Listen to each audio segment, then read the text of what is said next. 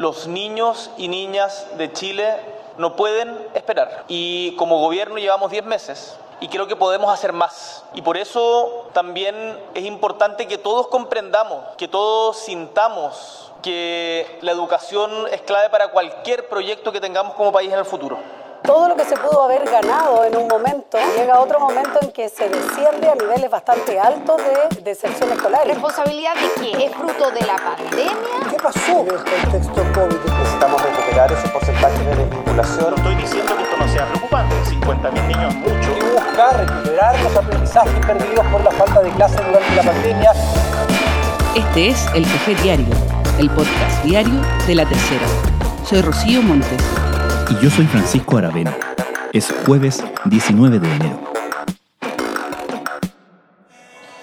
Hoy día estamos viviendo una crisis que puede, que si no somos capaces de atajarla a tiempo va a tener efectos gravísimos, ahora y mañana. Yo sé que la deserción escolar y el ausentismo, los problemas de aprendizaje y de convivencia no son nuevos, pero es cierto también que se acentuaron durante la pandemia. Y en su base son producto de un sistema escolar que no ha sido capaz, del cual no hemos sido capaces de superar su carácter desigual y de reproducción de la desigualdad de clases en Chile. Y que nos urge a trabajar en pos de una educación de calidad para todos y todas. Las brechas en la educación previas a la pandemia se agudizaron luego de la crisis sanitaria, la relativa al conocimiento, a la convivencia y, entre otras, la asistencia a clases. Hoy, la distancia entre los niños y jóvenes con más posibilidades y los más desfavorecidos es todavía mayor que en 2019. Y en marzo se cumplen ya tres años de anormalidad, donde el abismo se ha profundizado. De acuerdo a determinados estudios, dos de cada tres niños que pasan a tercero básico no saben leer bien y apenas reconocen las letras.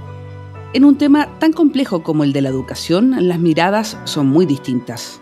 Pero el gobierno, en un intento de buscar posiciones en común y una estrategia respaldada transversalmente, el lunes anunció un consejo para la reactivación educativa que tiene como objetivo presentar recomendaciones para enfrentar la crisis derivada de la pandemia liderado por el ministro Marco Antonio Ávila, tiene hasta julio para presentar propuestas. Y lo componen representantes de la UNESCO, UNICEF, alcaldes, el Colegio de Profesores y, entre otros, los rectores de la Universidad de Chile y Católica.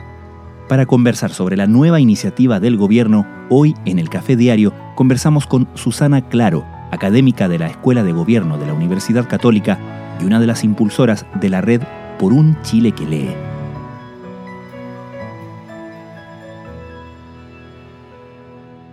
A pesar de que no tenemos datos concretos que nos puedan mostrar el tamaño del impacto que nos ha dejado la pandemia y en particular los cierres de escuela, yo creo que lo primero que debe estar sucediendo es una gran brecha, una ampliación de la brecha en aprendizajes académicos con respecto a años anteriores. Nosotros, incluso pre-pandemia, estábamos en una muy mala situación en áreas como por ejemplo lectura, donde dos de cada tres estudiantes pasaba tercero básico sin las habilidades lectoras necesarias. Entonces algunos ni siquiera sabían leer, otros leían de una manera que era insuficiente para poder aprovechar las oportunidades que tenías en tercero básico. Dos de cada tres. Entonces yo creo que post pandemia esto se ha empeorado, por supuesto, primero porque la lectura es algo que no, no existe en, el cerebro humano al nacer y es algo que nosotros trabajamos y producimos en nuestro cerebro nuevas conexiones y una habilidad para la cual no nacimos, que es leer. Y al no haber prácticas por dos años en algunos casos, en esta línea, relación con libros, incluso mirar a los apoderados quizás leyendo, algún tipo de relación con, con la lectura, se ha desaprovechado una ventana muy plástica del cerebro y por lo tanto debe haber ahí un rezago gigantesco, pero no tenemos diagnóstico al respecto, lo cual es la primera preocupación para mi gusto. Lo mismo te dicen con matemáticas y otras habilidades basales que se necesitan para luego participar de forma adecuada del, resto de las cosas que uno hace en la sociedad y por supuesto de la línea de aprendizaje de la escuela. Pero también hay áreas socioemocionales muy importantes afectadas al no tener quizás interacciones sociales que antes sucedían espontáneamente en los recreos. Se dejó de desarrollar una habilidad para la cual sí estamos un poco más eh, cableados, ¿cierto? Pero igual se necesita activar con, con eh, la frecuencia que se hacía antes en la escuela, que es la de interpretar emociones de la otra persona, entender cuando lo que yo estoy haciendo produce algún efecto, en el fondo, todas esas cosas que te van permitiendo resolver conflictos, que cuando los tienes en kinder no importa tanto porque son chiquititos, se olvidan rápido, pero si los sigues teniendo en cuarto básico, quinto y de ahí para arriba y no lo sabes resolver, es un problema muy grave. Y así con varias habilidades socioemocionales. La otra área muy importante que ha surgido también de forma de testimonio, ¿cierto? No tenemos información muy comparable con años anteriores, es lo de salud mental, sobre todo en adolescentes. Hay hipótesis que tienen que ver con el abuso de tecnología que se hizo durante la pandemia desregulado, ¿cierto? En fondo acceso libre a redes sociales y a otras cosas que están saliendo en distintos países del mundo ahora haciendo responsable a las redes sociales de esto. Recordemos el caso de Inglaterra, de esta niña que se quita la vida y la corte culpa a las redes sociales, a una de las redes sociales, creo que era Instagram, no estoy segura, como parte de las fuentes de, esta tragedia. Luego de un análisis profundo y todo, entonces esos son casos que nos empiezan a avisar de ciertas cosas importantes. Y bueno, y, al tener también menos ejercicio físico, menos relaciones sociales eh, saludables, etcétera, también eso va afectando a la salud mental. Y también al no tener estimulación intelectual, porque hay una relación entre el aprendizaje y la depresión. Cuando tú aprendes, también estás, en el fondo estás estimulando tu cerebro y eso te mantiene protegido, es un factor protector con la depresión y por lo tanto se relaciona. Entonces cuando no tienes eso, se afecta tu salud mental. ¿Qué es lo primero que podemos decir de estas cifras? Estamos hablando de 50.529. Esos son los alumnos que estaban en el sistema escolar en 2021 y que en 2022 dejaron de matricularse. ¿Es esa cifra responsabilidad de qué? ¿Es fruto de la pandemia o es un fenómeno más profundo y anterior a la pandemia que se agudizó solamente con eh, la pandemia? Susana, ¿y qué pasa con la inasistencia y la deserción escolar, por ejemplo? Sí, eso es muy bueno, porque ese es la único, el único indicador para el cual tenemos datos muy concretos y los podemos comparar con años anteriores. Y entonces ahí sí podemos constatar que efectivamente estamos peor que años anteriores. Tenemos una inasistencia crónica que aumentó y deserción también ha aumentado, a pesar de que la deserción no tenemos el dato completo todavía. O sea, tenemos unos datos iniciales y yo creo que está subestimado. Creo que cuando si le hagamos mayor seguimiento a los estudiantes va a aparecer otros que han dejado de ir durante este año, porque además esto va creciendo, ¿cierto? Es como una, una fuerza que si tú no la paras, incluso sin reducir la inasistencia, tienes que parar que aumente la deserción escolar que se va produciendo por frustración en la escuela, falta de propósito, los problemas de convivencia, etcétera, van empujando para afuera a los niños del sistema, jóvenes sobre todo. Entonces, eso es muy grave. Y la otra parte en la asistencia que hemos visto que sobre todo en educación básica pareciera ser que son los apoderados los que están teniendo menos valoración de la escuela, como que siguen con esta idea de que no era tan importante ir en años anteriores, en los años de pandemia, y por lo tanto puede esperar y no es tan importante que vaya y se ha visto una disminución en la asistencia en los años iniciales muy grande. Y eso es muy grave porque son los años basales donde estás formando las habilidades socioemocionales que se necesitan para el aprendizaje, para la convivencia y además habilidades basales de lenguaje y matemática. Susana, el gobierno al formar este Consejo para la Reactivación Educativa destacó y se ha destacado la transversalidad del grupo. Si miramos el espectro de quienes están representados ahí, si miramos, no sé, las diferentes, eh, no sé si es mucho decir escuelas de pensamiento, pero puntos de vista que están representados ahí, podemos establecer cuáles son los principales consensos y diferencias respecto de cómo atacar estos problemas?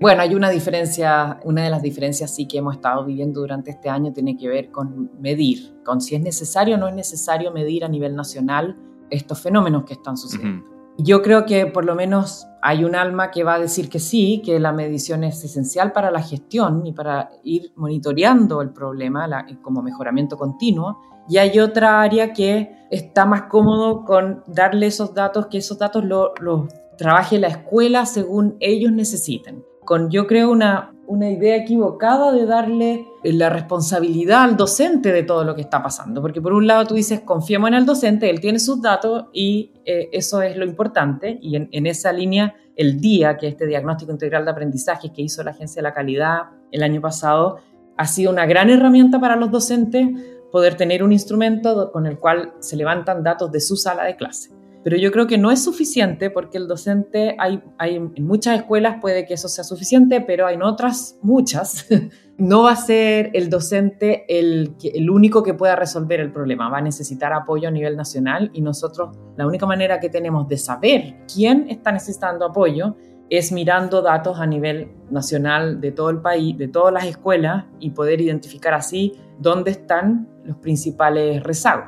Esa yo creo que va a ser una diferencia que ha ido convergiendo en algunas áreas, pero que necesitamos tener mucho más urgencia en esa línea. O sea, yo creo que en marzo debiéramos tener una, una evaluación por lo menos de lectura a nivel nacional que uno pudiera decirle al país y a las distintas fundaciones, a la sociedad civil, miren, estas son las zonas que más se necesita ayuda, veamos cómo ayudar, veamos qué se necesita en esa zona y no a ciegas, estamos trabajando un poco a ciegas. Bueno, este consejo que ha sido convocado, eh, en primer lugar yo he tenido conversación con todos ellos y ellas, ¿no es cierto?, de manera individual por meses, ¿no? Eh, yo me he reunido con exministros, eh, obviamente converso, ¿no es cierto?, con la senadora Proboste y el diputado Santana en el Congreso cada vez que estoy tramitando. Tuve la oportunidad de reunirme con el exministro Briones, también a instancias del presidente de la República que me pidió juntarme con él para conocer la propuesta de Horizontal. sin duda alguna que también me, me, he reunido muchas veces con las asociaciones de alcaldes, las tres asociaciones, ¿no? Me he reunido también con los gobernadores, o sea, en todos yo siempre he encontrado en todo y todas, ¿no? Una muy buena disposición a colaborar.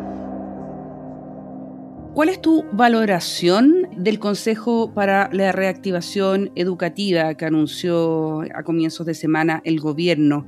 ¿Te parece bien enfocado lo que sabemos hasta ahora? Yo estoy muy feliz con esta noticia. Creo que es un gran paso, realmente va en la dirección de lo que se necesita hacer. Esto es indispensable en el camino que tenemos que recorrer de reactivación post pandemia.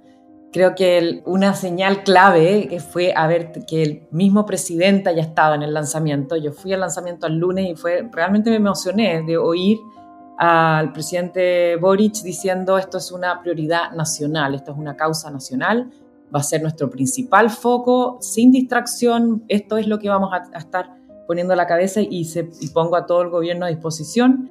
Menciono especialmente la lectura, que es una de las causas que tenemos en, en esta red que armamos que se llama Por un Chile que lee, donde hay más de 100 organizaciones. Estamos preocupados por asegurar que todos los niños y niñas del país aprendan a leer oportunamente y él mencionó especialmente esto, diciendo que estaba muy sorprendido de ver estudiantes en tercero básico que no podían leer prácticamente apenas al reconocer letras, quizás.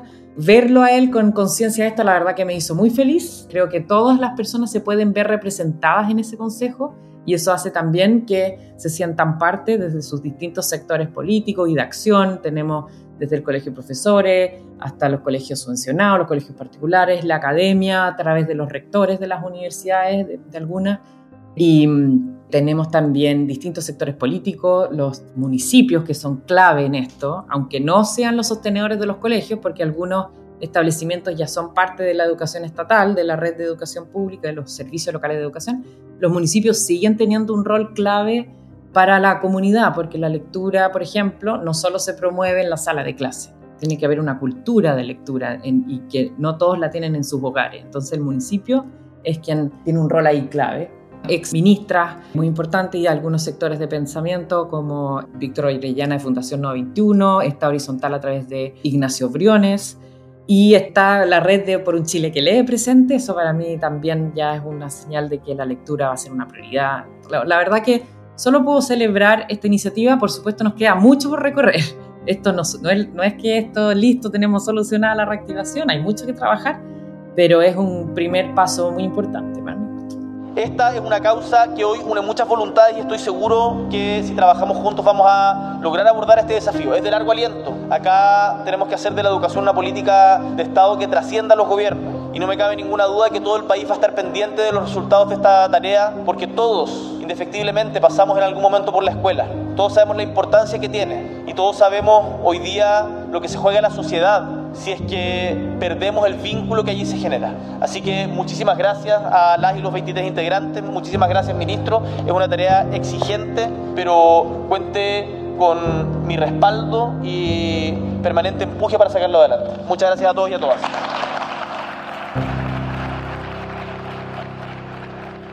Susana ha destacado la importancia de contar con herramientas de medición. Un frecuente em, adversario, enemigo, detractor de las herramientas de medición en general ha sido el Colegio de Profesores, partiendo por la propia evaluación docente, que de hecho este año se suspendió y el colegio ha manifestado que le gustaría que esa suspensión fuera permanente. Por otro lado, tenemos la sostenida oposición del Colegio de Profesores al retorno de las clases presenciales, asunto con el que debió lidiar el gobierno anterior y también este gobierno a principios del año escolar del año pasado. ¿Qué responsabilidad crees tú que le cabe al colegio de profesores en el panorama que estamos enfrentando hoy? Mira, yo creo que, que sí, la directiva actual del colegio de profesores tiene una deuda grande con el país. Creo que su rol debió haber estado mucho más en la línea de cómo ayudamos, cómo hacemos que los profesores puedan hacer el mejor uso de su tiempo para lograr el objetivo, que es el objetivo de su profesión, que es que todos los niños y niñas vayan, eh, tengan su desarrollo, un desarrollo integral y al máximo de su potencial.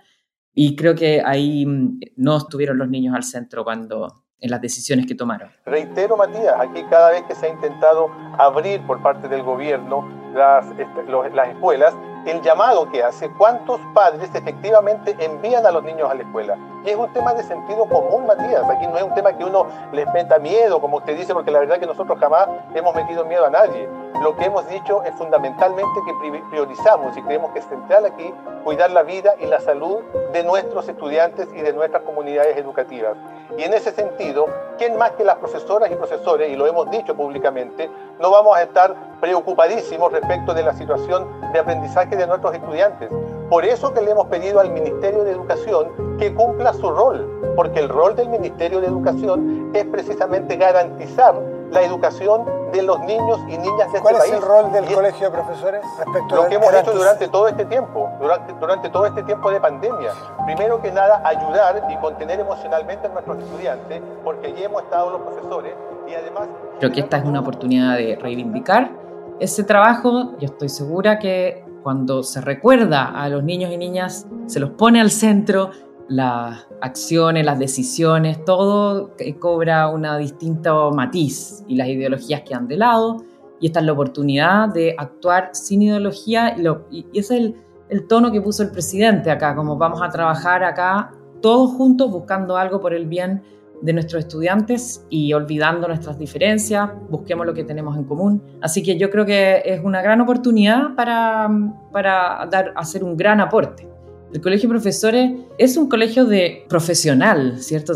Se llama Colegio de Profesores, no sindicato de profesores. Y ha tenido siempre más un rol de sindicato que de colegio profesional. Creo que esa es la, la siguiente etapa a la cual debiera aspirar el Colegio de Profesores, viendo cómo funcionan otros colegios profesionales y se toman, se hacen responsables de que su profesión tenga la calidad y el desarrollo continuo ellos y no tanto hacia afuera, sino que ellos mismos están proveyendo ese tipo de cosas. Entonces, creo que ojalá sea una nueva etapa y vayamos en esa línea.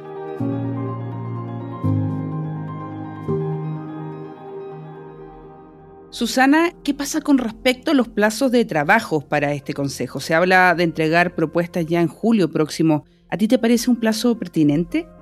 Sí, yo creo que debiera ser aún menor el plazo para propuestas, pero creo que el consejo debiera ser permanente.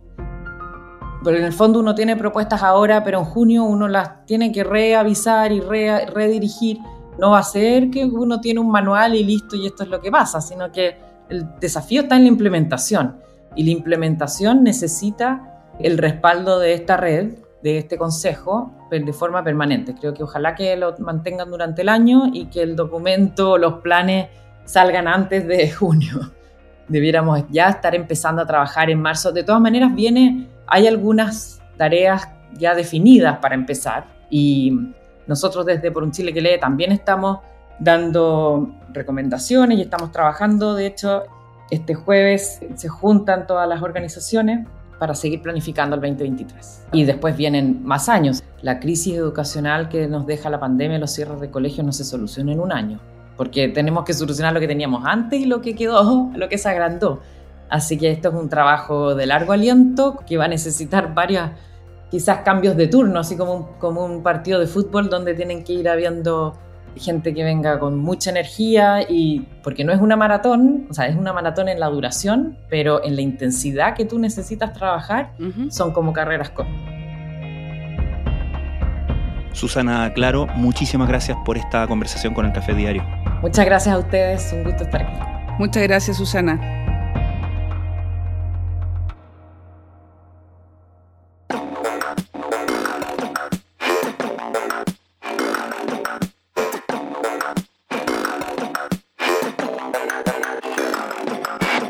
Café Diario es una producción de La Tercera. La conducción es de Rocío Montes y quien les habla, Francisco Aravena. La postproducción es de Michel Poblete. Les recordamos que pueden encontrar todos nuestros podcasts en latercera.com slash podcast y seguirnos en su plataforma favorita de podcast. Nos encontramos mañana en un nuevo capítulo de El Café Diario